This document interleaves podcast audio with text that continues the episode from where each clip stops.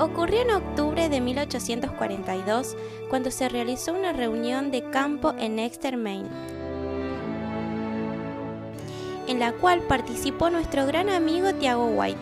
Fue un gran encuentro, las predicaciones fueron muy claras y poderosas. La música, aquella música sobre el segundo advenimiento tenía un poder que él jamás había sentido. Tuvo una experiencia increíble, súper enriquecida.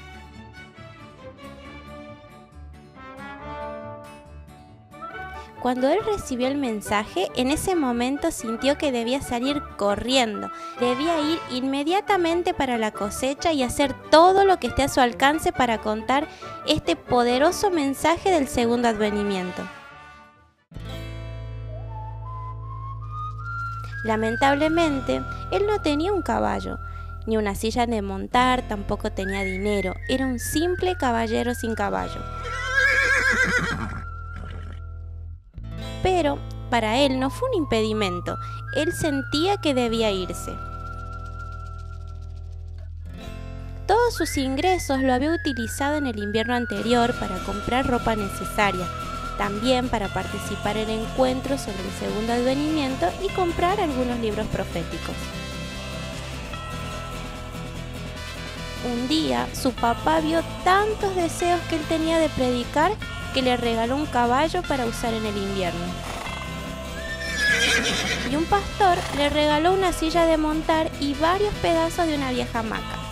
Él las aceptó muy contento entonces, muy feliz, preparó su caballo, dobló algunos panfletos del segundo advenimiento y se puso una campera hasta el cuello y salió de la casa de su padre a caballo.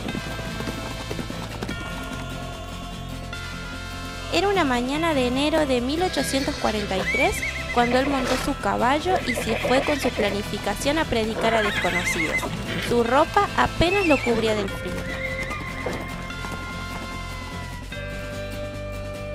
El 2 de abril de ese año volvió a su casa, pero en el camino la nieve era muy profunda y cada tanto debía bajarse de su caballo, hundirse en el hielo y así ayudar a su caballito que luchaba por caminar bajo aquella fría nieve. Un 5 de abril él llegó a su casa con su fuerte y valiente caballo. Después de su regreso, durante la próxima asamblea, en la iglesia se informó que durante esos cuatro meses que él estuvo predicando, mil personas se habían sumado a la iglesia gracias al esfuerzo de un joven de apenas 22 años.